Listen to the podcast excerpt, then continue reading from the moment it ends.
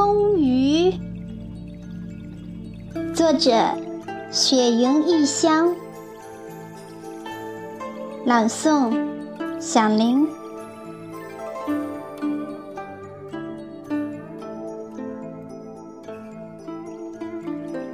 对于风雨，从一度的厌烦到接纳，最后至欣赏。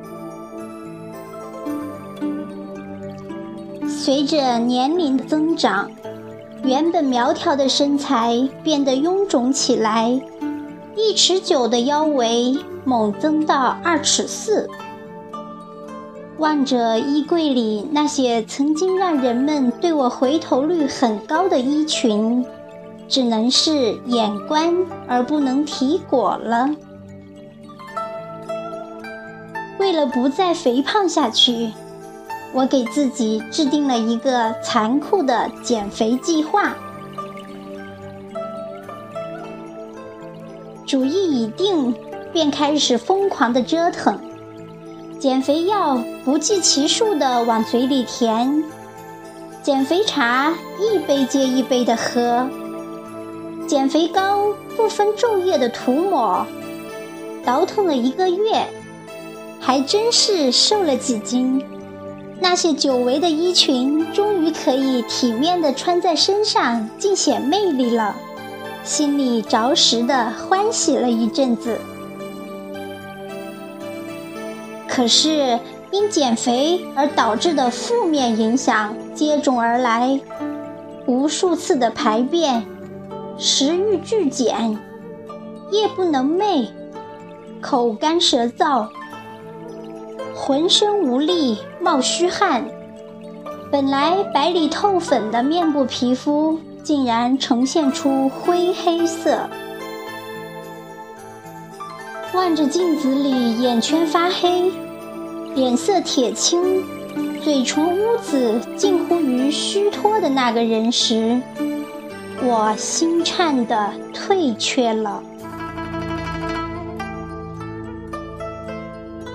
为了久远的健康，无奈之下只好放弃对姣好身材的渴望，而再次与风雨相伴。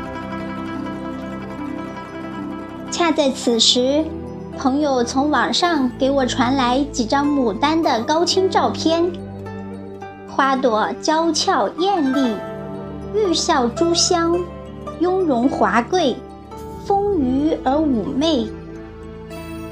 虽然不及蕴含清幽淡雅的梅那么苍古清秀，却也冠绝群芳，倾国倾城。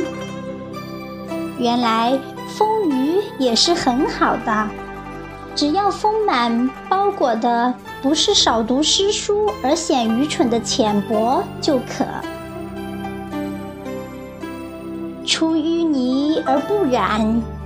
着清廉而不妖的莲花，具有独特的洁净清香、朴素不庸、高贵不傲的品质，但同时它又是艳丽夺目而丰腴的。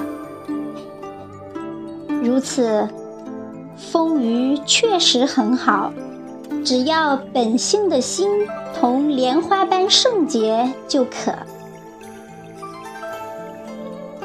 凡胎俗骨的我，自然不能与名贵的牡丹、圣洁的莲花相提并论。但它们的蕴含改变了我对丰腴的初衷，由此而感到做一个丰腴女人真的挺好。清瘦也好，丰腴也罢，追求与彰显的都是一种深刻的。内涵。